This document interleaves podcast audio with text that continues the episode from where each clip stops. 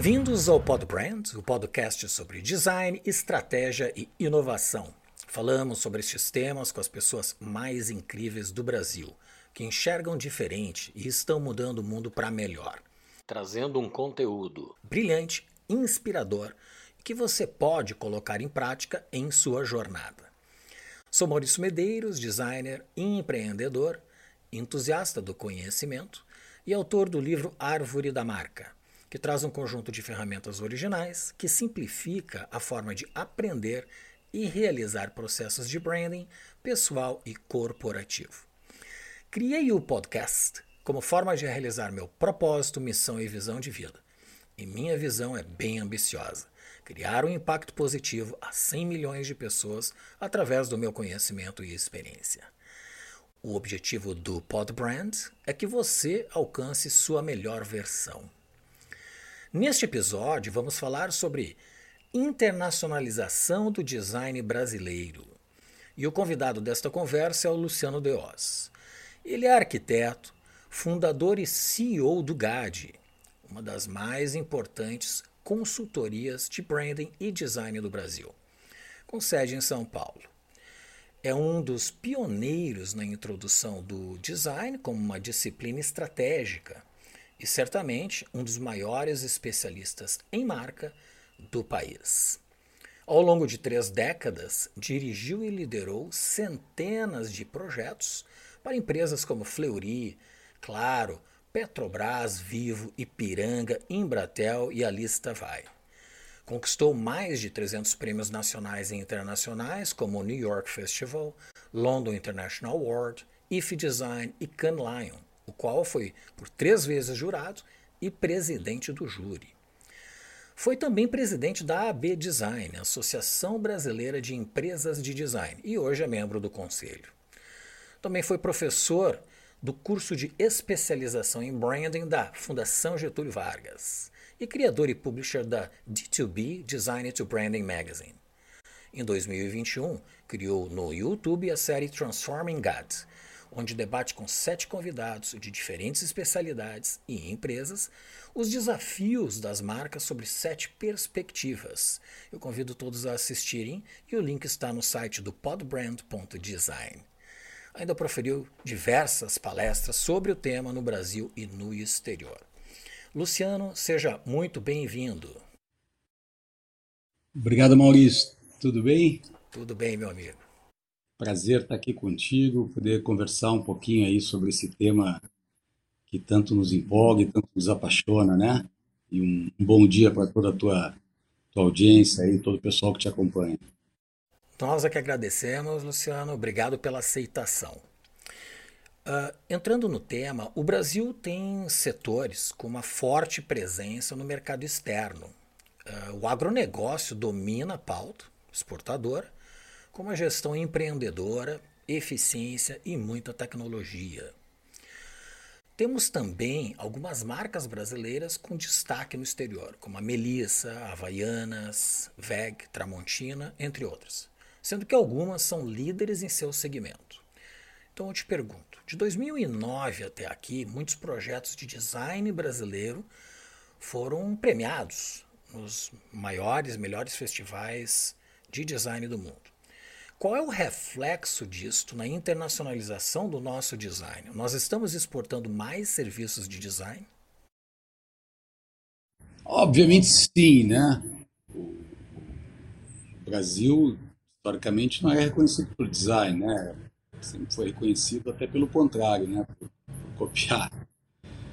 É um país que tem a sua força no agronegócio e, fundamentalmente, não tem histórico de reconhecimento de criação de marcas globais, de inovação, de produtos ou de criação de valor agregado. Né? Você nos acompanhou bem, a gente começou aí nessa pauta uns 10, 15 anos atrás, né? E começamos essa promoção internacional do design, através de participação em festivais, prêmios, palestras e eventos internacionais. E também algumas marcas brasileiras, alguns negócios brasileiros também, né? Trabalhando no seu processo de internacionalização com algumas marcas que você citou aqui. Então, sem dúvida, eu diria que a, a gente cresceu no sentido de ganhar um pouco de espaço, ganhar mais, ganhamos mais visibilidade, portanto, ganhando mais visibilidade. A gente também ganhou mais reconhecimento e isso acabou dando mais espaço para a presença do design brasileiro, seja o design brasileiro a partir de produtos brasileiros, seja o design brasileiro a partir da prestação de serviço do design brasileiro para mercados internacionais, né, para empresas de outros, é, de outros países. Então, sim, viemos crescendo. Isso sempre tem uma flutuação, né, muito atrelada ao próprio, ao próprio movimento do país, né, Maurício, e todas as situações econômicas que a gente passa, né. Nós temos uma certa competitividade em função do nosso custo e da questão cambial, mas eu acho que o importante é o reconhecimento e também eu acho que na parte da perspectiva dos profissionais de design um pouco da uh, quebra de barreira, né? A gente vem perdendo um pouco medo, receio dessa questão de prestar serviço internacionalmente. Eu acho que viemos nos familiarizando com isso e hoje trabalhamos com esse com esse com esse tema de prestar serviço nos mercados internacionais com muito mais tranquilidade. Essa expansão internacional, eu lembro bem, se deu quando tu foste o presidente da B Design. Foi na tua gestão que houve uma aceleração do processo da promoção do design brasileiro como serviço prestado ao exterior. Né? Se bem que o design é transversal, como tu comentaste, né? ele entra em praticamente toda a pauta daquilo que o Brasil exporta. Né? Uh, o GAD teve uma aliança estratégica com a Lippincott dos Estados Unidos. Como é que foi essa experiência e quais impactos positivos esta aliança trouxe para o GAD? Bom, o GAD, como você falou na, na, apresentação ali, né, enfim, tem uma trajetória muito longa, né? Nós já temos aí mais de 35 anos de empresa. Começamos no Sul, em Porto Alegre, na nossa terra, no Rio Grande do Sul, né, Maurício? E acabamos abrindo em São Paulo aí há 20, 22 anos atrás e praticamente centralizamos nosso negócio a partir de São Paulo, com profissionais tanto trabalhando aqui em São Paulo quanto no Rio Grande do Sul também. É, e ao longo dessa jornada de, de, de, mais de 35 anos aí, obviamente nós fizemos diversos movimentos empresariais. Me conhece bem, né? Sabe que eu eu gosto desse desafio dos movimentos empresariais. Começamos lá no, no Rio Grande do Sul, pequenininho, nem existia branding, nem existia design no sentido do reconhecimento público, eu quero dizer, né? enquanto atividade profissional, e a gente veio sendo pioneiro, veio, veio também, ao mesmo tempo, é, trabalhando na difusão dessas práticas, desses conteúdos, dessas disciplinas, e veio fazendo esse movimento que eu digo assim, de expansão de consciência, de mercado, de visão, de prática. Né? E nesses diversos movimentos empresariais, é, a questão de nos aproximarmos das consultorias globais, de alguma forma ou outra, sempre esteve na nossa pauta. Primeiro porque mercados maduros e os, os, países líderes, os mais desenvolvidos, obviamente, os europeus, até então, naquele momento, Japão e Estados Unidos, foram sempre os países que deram a pauta, né? especialmente nos últimos 100 anos, aí, ou 50 anos, vamos lá, né? que é todo o desenvolvimento do no, no pós-revolução industrial. Uh, e, obviamente, todas essas práticas e disciplinas de criação de valor, de marca, de produtos, de design e tal, aceleraram e se desenvolveram com eles. Então, obviamente que esses movimentos nascem lá, né? Não nascem nos países exatamente periféricos, ou do terceiro mundo, ou.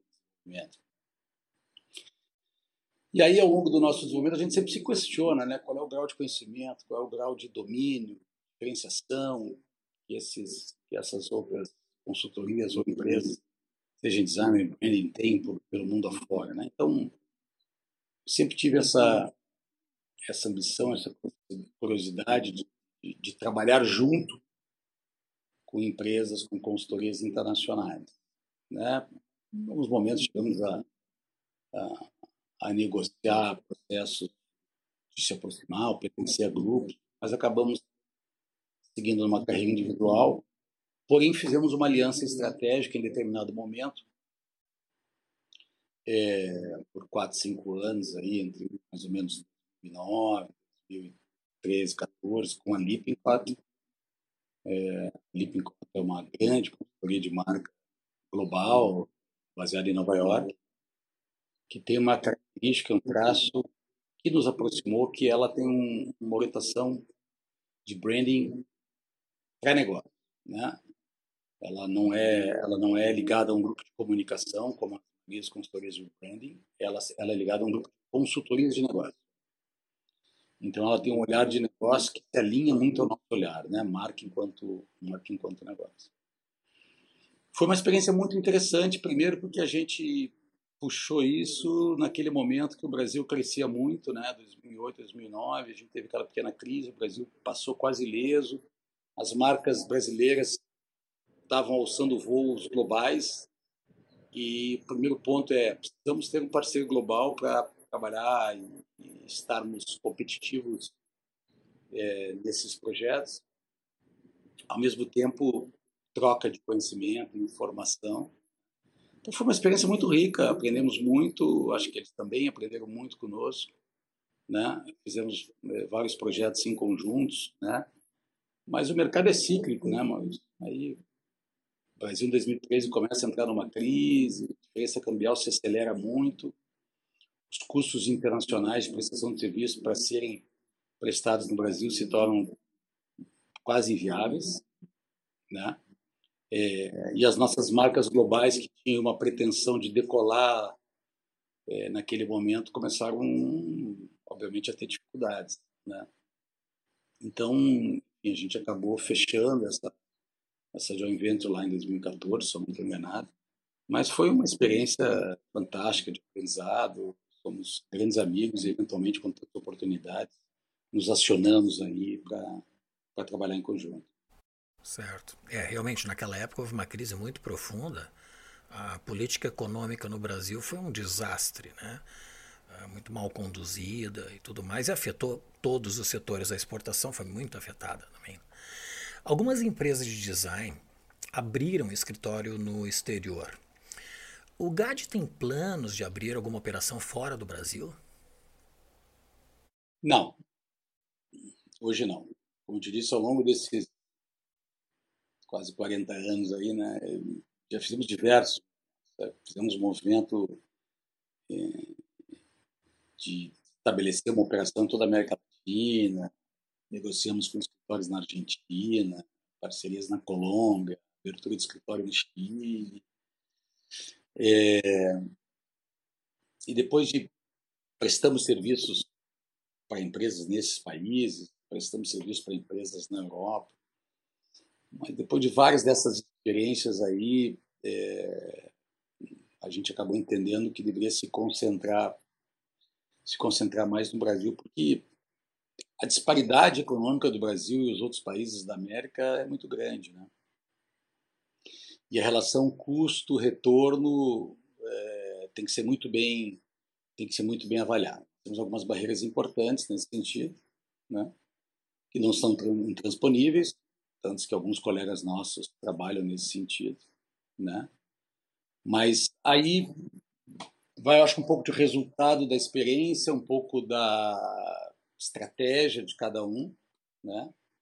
É, eu diria sim, nós passamos por esse momento, temos movimentos assim como esse da parceria global, assim como tivemos parceria com uma empresa de de, de, de de sistema de sinalização da Holanda também, é, mas nesse momento não, não, não, temos essa intenção. Hoje nós estamos no modelo, um modelo focado em menos volume, clientes com mais profundidade, né? onde a gente consegue ser mais relevante nos clientes. Sei lá, acho que depois de uma trajetória longa, é, o foco não está em volume, né? o foco está em relevância, profundidade, é, e a gente conseguir ser mais, ser mais efetivo para o negócio dos nossos clientes. E aí é um pouco difícil no nosso modelo a escala, né, Maurício? Esse é sempre o desafio, né? O nosso negócio é muito, por mais que a gente processualize, sistematize, trabalhe desenvolvimento de pessoas e tal, ele é muito personal. É, isso exige uma presença local e isso é uma barreira com relação às culturas de cada país, né? Determinados serviços de design talvez sejam mais apropriados para um atendimento remoto, como embalagem, mas o design estratégico e branding exige esse entendimento antropológico de cada mercado, né? E aí a presença se faz necessária. Exatamente. Eu acho que pode mudar um pouquinho aí em função da pandemia, dessa questão do, do, do, do, do, do virtual, do online e tal, mas é como tu disse, né? acho que temos mais estratégicos que requerem, entendeu, uma, uma, um envolvimento, né? com o business, com as lideranças, que aí talvez precisam de um conhecimento maior do mercado e da organização. Eu tenho acompanhado, na verdade, acompanhei as duas temporadas do Transforming God. Assisti entrevistas que tu fizeste com os empresários e, e, percebi que as sete dimensões que são tratadas nos sete episódios, elas têm uma relação com os pilares que sustentam as crenças do GAD justifica esses pilares que dão sustentação para essa entrega? Bom, vamos lá. É... O Transforma, essa série de debates, nasceu exatamente ao, ao, longo da pandemia, né? Acho que quando naquele momento ali todos nós fomos desafiados né, a nos reinventarmos e a fazermos coisas que até então não fazíamos, né? E, e o Transforme nasceu dessa necessidade da gente estar mais próximo e promover debates, promover reflexão, promover conteúdo, porque é um momento que todo mundo ficou muito muito perdido, né? Muito sem saber como é que ia lidar com as coisas.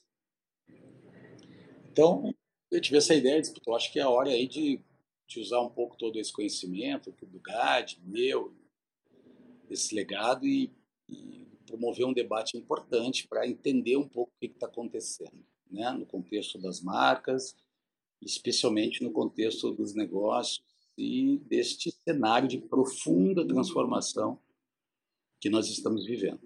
Né? O tema transformação ou transforming está absolutamente ligado à nossa proposta de valor. Na verdade, há muito tempo trabalho com esse posicionamento do Building Brands Transforming Business seja, nós temos uma crença absoluta né, que as marcas têm essa capacidade de transformar negócio. E é isso que a gente entrega no final do dia. Né? E quando a gente pensa nessa lógica de marca e negócio, que para nós é praticamente sinônimo, né? a gente se dá conta hoje que tem temas centrais no processo de construção de marca, são temas centrais do negócio. Né? É, então, cultura é um tema central hoje para as empresas, para os negócios e, por consequência, para as marcas.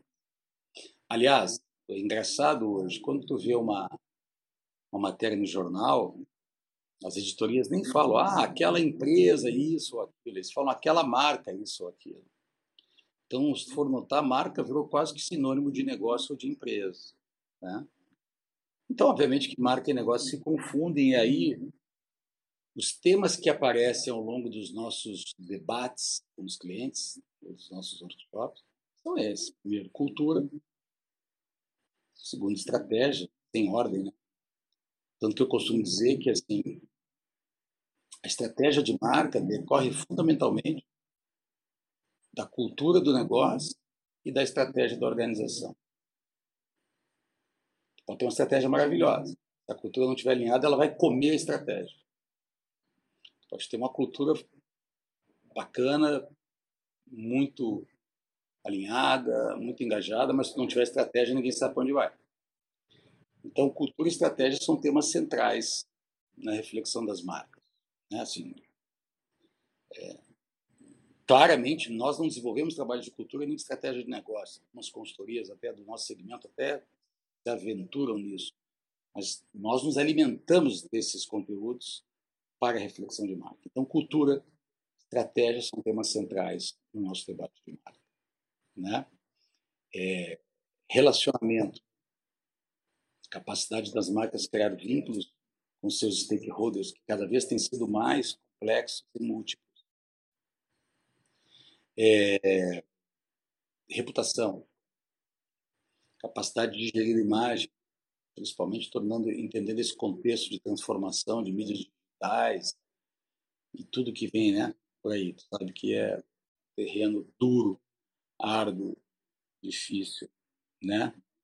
Pessoas entender a complexidade, né, das diversas pessoas, diversas pessoas, nós mesmos, né, como diversas pessoas, né, e super afetados neste contexto de pandemia. Né? Não tem quem não literalmente foi ou irá para o divã, né? para tentar entender um pouco tudo isso que a gente vem passando. E eu arrisco a dizer até que esse momento está sendo um momento talvez até mais desafiador que o próprio momento da pandemia, no sentido de da gente se colocar, né? Até costumo brincar que esse momento a gente está vendo um pouco da síndrome da gaiola, sabe? Aquela coisa que abri... agora abriu a portinha da gaiola e o passarinho está lá sem saber como sai, entendeu?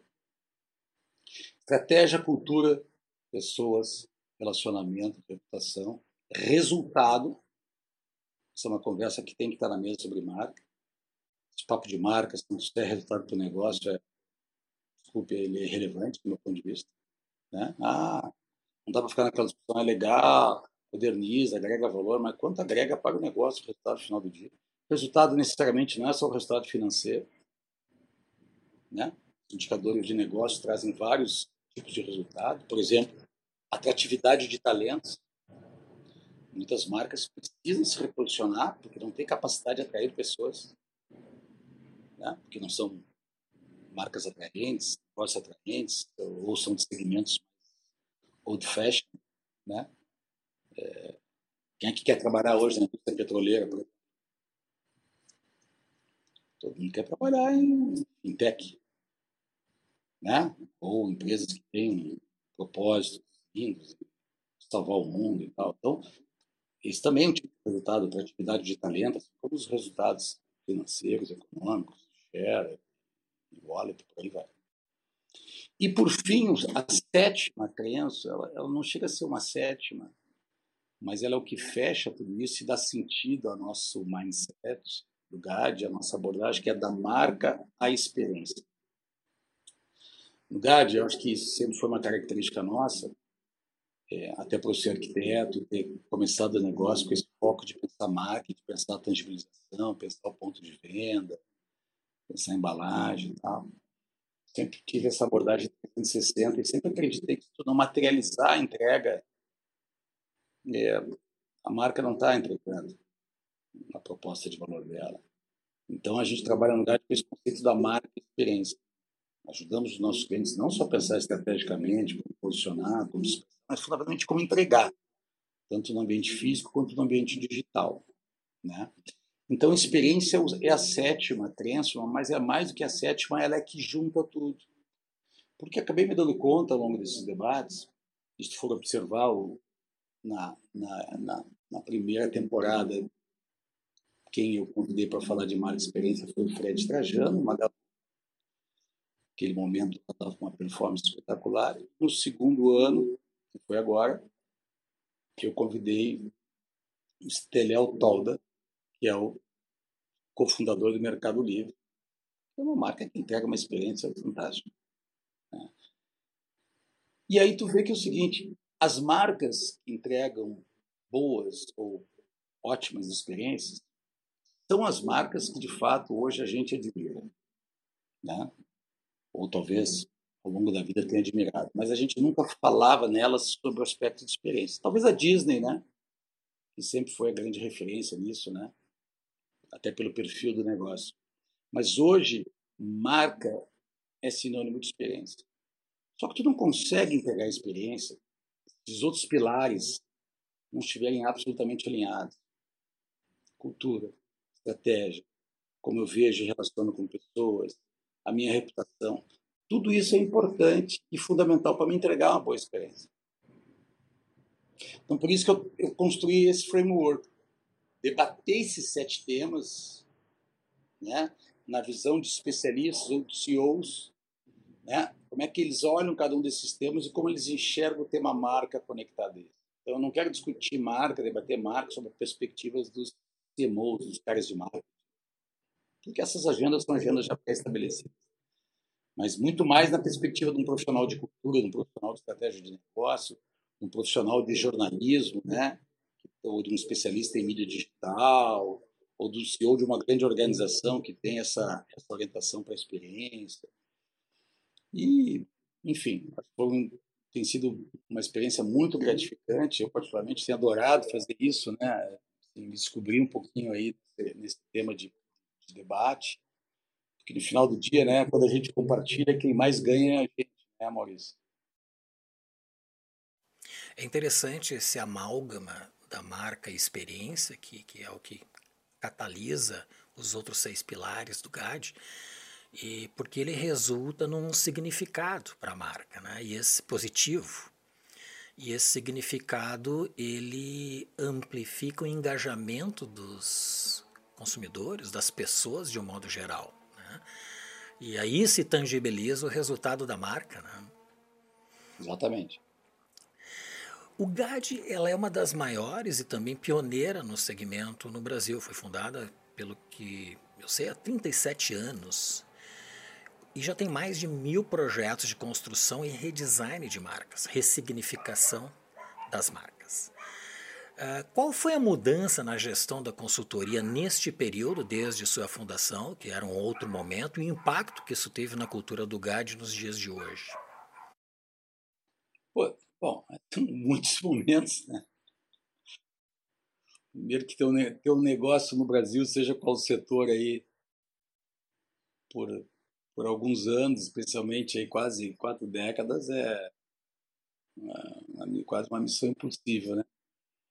Em se tratando de uma área sem tradição, até então considerada uma área marginal, então potencializa aí um pouco da, da, da dificuldade, né? Eu acho que tem duas, tem duas formas de pensar. Às vezes eu me pego pensando que eu, que eu faço absolutamente a mesma coisa de quando eu comecei lá 37, 38 anos atrás, lá em final de 84, lá em Porto Alegre. Só mudaram os nomes. Mas o que eu queria, como eu olhava e tal, parece que é a mesma coisa. Né? É, se olhar pelo outro lado, mudou muito, né? Mudou muito porque, enfim, hoje todo mundo fala em branding. Hoje é uma pauta que a gente conversa com o CEO da organização, com os conselhos, né? É, hoje é uma discussão de negócio. Então, é, depende de como a gente olha na vida, né? depende da perspectiva. Isso, obviamente, que trouxe vários impactos aí ao longo da nossa formação, mas eu acho que culturalmente, né, e, enfim, nós somos uma empresa, como a gente diz, de dono, de sócio, né, estamos presentes ali ah, há muitos anos à frente do negócio, acaba se confundindo muito com a, com a nossa personalidade, Fundamentalmente, eu acho que a nossa, a nossa cultura central é a mesma, né? Quer dizer, acho que tem esse olhar de marca como negócio, tem esse olhar de um compromisso com a melhor entrega, né? A qualidade da entrega. Eu, eu tenho para mim, e repito todo dia com o time, né? Que, é, compromisso com o melhor. Acho que isso é uma coisa importante. Acho que tem aspectos também aí de, de, de verdade, eu até nem gosto de usar algumas palavras que estão sendo muito usadas hoje, mas de, de verdade, transparência muito grande um compromisso com a promoção desse, promoção e a devolução, né, Maurício? Tu me conhece, aí falaste da minha passagem a B-Design, outras tantas e tal, né? Enfim, eu sempre tive engajado institucionalmente. Eu acho que a gente tem que devolver para o mercado um pouco, né? Ou muito mais do que a gente é, recebe, né? não só por gratitude e gratidão, mas por dever mesmo. A gente tem um dever, né? Tem um dever de publicar, como você acabou de lançar um livro, tem um dever aqui estar debatendo conteúdos, né? Eu sei quando eu comecei lá, quase 40 anos atrás, que não tinha nada de conteúdo, principalmente conteúdo nacional. Né? Então, assim, eu acho que os pilares centrais da cultura se permanecem. Obviamente que a gente vem se sofisticando, vem aprendendo a fazer melhores escolhas, vem aprendendo aí nas dores, né? A gente aprende mais nas dores por consciência, mas também vem construindo mais e mais consciência. Então, eu acho que hoje a gente a gente é mais é mais inteiro e, e, e mais consciente do nosso trabalho, né? E lida melhor com os desafios é, dos projetos, mas fundamentalmente da questão do negócio, né? da questão empresarial, de, de estar à frente de um negócio, de clientes, de pessoas e tal. Né? Eu acho que esse entendimento também de, de como lidar com pessoas, seja interno, externo, como tirar o melhor delas. Né? Acho que a gente vai também aprendendo o nosso papel está muito ligado a isso. Né? No começo a gente tem aquela coisa muito técnica e tal, tem que entregar, e azar do resto. Né? Eu acho que a gente vai se sofisticando nesse sentido, uma maturidade, né, Maurício? Na época da fundação da, do GAD, década de 80, basicamente esses, uh, ou parcialmente, os serviços eram entregues por agências de propaganda. Integralmente. É, e eu, eu faço uma, um contraponto em relação a essas épocas, que eu, que eu vejo que naquela época as marcas eram tratadas para dar voz às pessoas. Hoje são as pessoas que dão voz às marcas. Sim. E a comunicação proporcionou essa mudança né, de comportamento. De que maneira uma pequena e média empresa de design, com suas limitações de recursos, uh, pode conquistar clientes e também no mercado externo? Ah, eu acho que hoje, né, considerando aí nosso contexto de mundo digital, de mundo sem fronteiras, literalmente, né, de acesso fácil, de conexão fácil, todo mundo pode tudo. As questões das dimensões, né, é uma, é uma coisa que eu acho que a gente, inclusive, vai, vai, vai ter muita reflexão e debate. Como é que se define a dimensão de uma empresa? Ela era muito física, né? Prédios, sedes, território, número de pessoas. Nós mesmos mobilizávamos. Nós, no GAD, chegamos a ter uma estrutura de 150 pessoas na consultoria.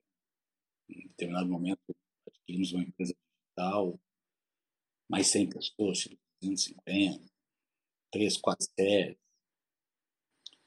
Hoje nós temos uma estrutura fixa de 30 e poucos, 40 pessoas e mais um, uma rede de parceiros integrados a nós, que são falados por projetos, de mais 30, 40, com muito mais flexibilidade, com muito mais rapidez, com custo muito mais competitivo e uma entrega tão boa, às vezes até melhor, porque eu tenho liberdade de contratar mais especialistas dentro do skill.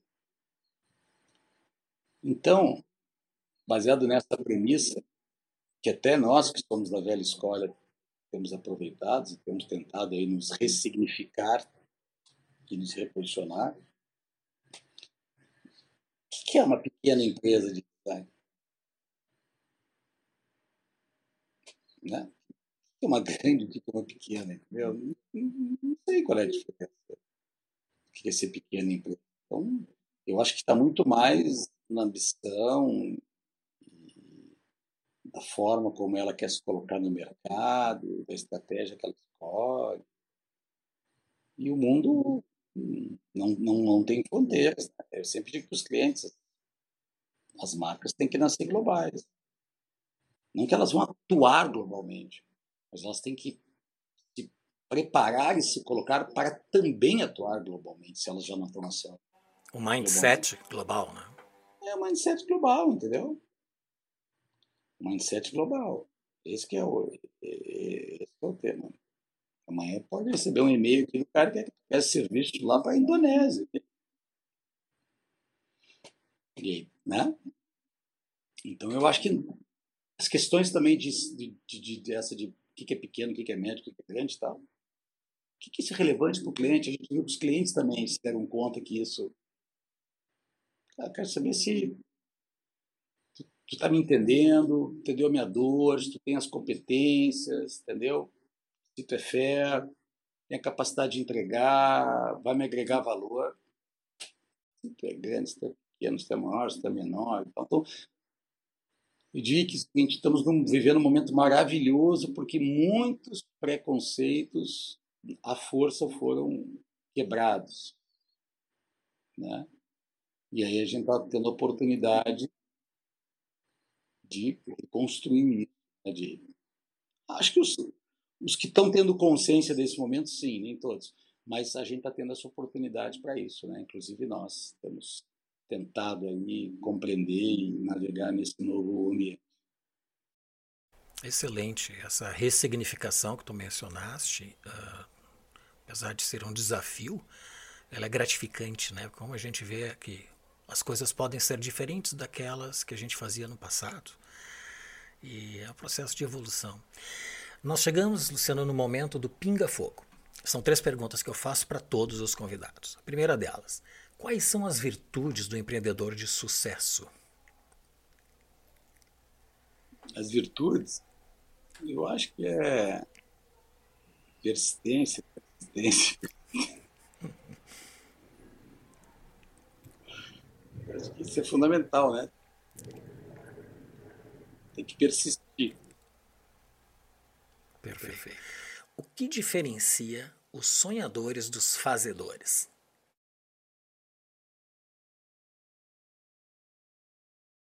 a capacidade de realizar, né?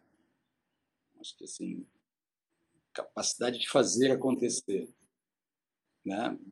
Eu sou um cara que é, me coloco na questão dos realizadores, sonho bastante, mas mas, mas gosto de colocar as coisas de pé e de fazer acontecer. Eu acho que essa é a diferença, capacidade de, de, de, de fazer acontecer.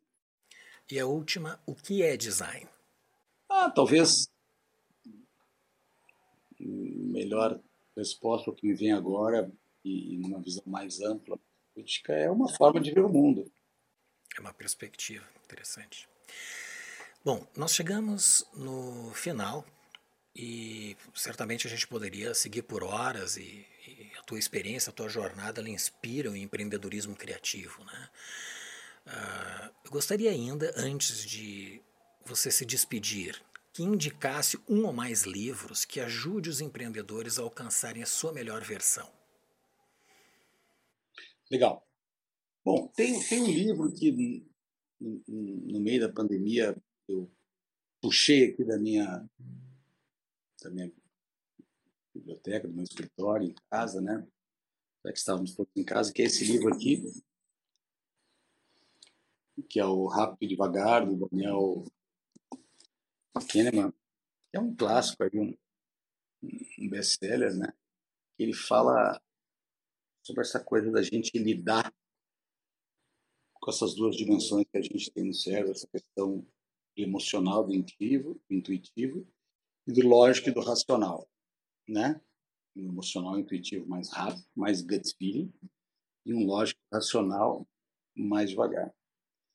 Como que a gente, entendendo um pouco como isso funciona no nosso cérebro, isso pode ajudar, nos ajudar a tomar melhores decisões. Né? E acho que a gente, como você falou aí, na pergunta era para ajudar os empresários, nós passamos o dia inteiro tomando decisão. Tem decisão que a gente trava aqui na cabeça e fica, não sei quanto tempo. Quer sistematizar, tem outra que a gente né, joga para fora de uma hora para outra, assim, que é absolutamente emocional, né? E eu, eu venho me venho trabalhando isso, eu diria, nos últimos anos, né? Venho trabalhando isso nos últimos anos. Às vezes a gente acorda o dia e vem uma notícia e diz, nossa, sempre um desespero tamanho, e no outro dia uma coisa absolutamente ao contrário, maravilhosa. Então, né, um pouco dentro da filosofia oriental, né, Maurício? tentar setar isso, nem tanta expectativa, né? nem tanta depressão aqui, né? Como é que a gente consegue navegar melhor com isso e aí poder tomar melhores decisões, né? Poder proteger um pouco o nosso ambiente, né? Saber que, a, que nem tudo de fato é como parece, olhar sobre outras perspectivas. Então esse livro ele é muito legal nesse sentido, é uma bela contribuição. Então essa fica a minha dica. E acho que a minha outra a minha outra dica aí não é não é, é, no sentido de um livro que eu li na pandemia, mas foi no sentido de um livro que eu lancei na pandemia, né? É, essa questão de materializar a nossa produção e de, de, documentar é uma coisa que nos, nos motiva, que nos excita. Eu sempre tive essa vontade aí nesse momento de 35 anos do GAD, a gente resolveu fazer um livro que pudesse registrar, né, um livro um, um livro que tivesse primeiro uma presença, né, um, que fosse bonito em termos de design e que ao mesmo tempo pudesse mostrar um pouquinho dessa nossa trajetória, sem ser um livro técnico, sem ser um livro histórico, né, sem ser um livro que abordasse uma metodologia, mas que rapidamente falasse um pouquinho da minha visão e, e, e uma visão também de um curador, né, um texto belíssimo sobre a nossa produção dentro de um contexto de país, de momento, de economia, de sociedade, que a gente pudesse reunir aqui, reunimos aqui 50 cases importantes. Então, é, obviamente, não é um livro que eu li, né, mas é um livro que eu produzi nesse período e que me envolveu muito nesses últimos dois anos. Mexeu muito com a minha vida, porque falar é, de 35, 37 anos do GAD é falar de 35, 37 anos da minha vida, né? Então foi um livro que, que tem uma importância em termos de registro, mas é emocional muito grande, muito grande, né? Então a gente vem é, tinha preparado lá ao longo de 2019, lançamos no final de 2020, e vamos distribuindo ao longo do ano passado e desse ano, fazendo algumas ativações e tal, tem a venda aí nas Paris também e tal. Mas tem sido uma experiência muito muito gratificante assim. Então, deixo com vocês também, o livro chama-se Design, Design to Branding, né? Vocês encontram online aí para comprar, e a Cultura e outras livrarias. E é um registro da nossa produção. E para quem curte, né? Estamos falando para uma audiência aqui ligada a design, ligada às marcas. É, acho que vale a dica também. Excelente. Uh, só complementando esses dois livros, nós vamos colocar o link no site do podbrand.design para que as pessoas possam acessar a plataforma de compras para adquirirem as duas obras. Bom, Luciano, muito obrigado. Agradeço muito a tua aceitação e participação do Podbrand. É, é um privilégio poder te escutar e, e aprender com essa trajetória magnífica. Uh, que eu já tive a oportunidade de, de estar mais próximo já há alguns anos. Muito obrigado. Legal, obrigado Maurício. Super obrigado pelo convite.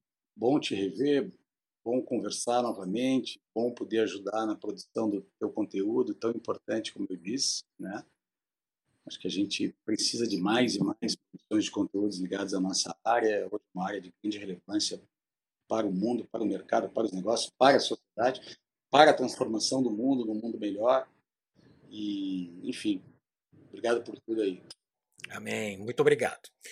Eu te convido a comentar e avaliar este episódio, fazer sugestões, propor novos temas e também enviar suas perguntas. Visite o nosso site podbrand.design. Teremos sempre a programação atualizada, recomendação dos livros como estes que o Luciano Deus nos indicou agora e muito mais. É você uh, influenciando o podcast. Compartilhe com as pessoas que curtem o conhecimento. Peço que se inscreva nas mídias sociais, estão todas aí na descrição. Uh, também clique no botão gostei caso tenha curtido essa bela experiência. E não se esqueça de nos enviar o um e-mail com suas perguntas. O endereço é hello@podbrand.design. Agradeço muito a presença do Luciano Dels e em especial a você que nos acompanha. Até o próximo episódio do Podbrand, o podcast do design.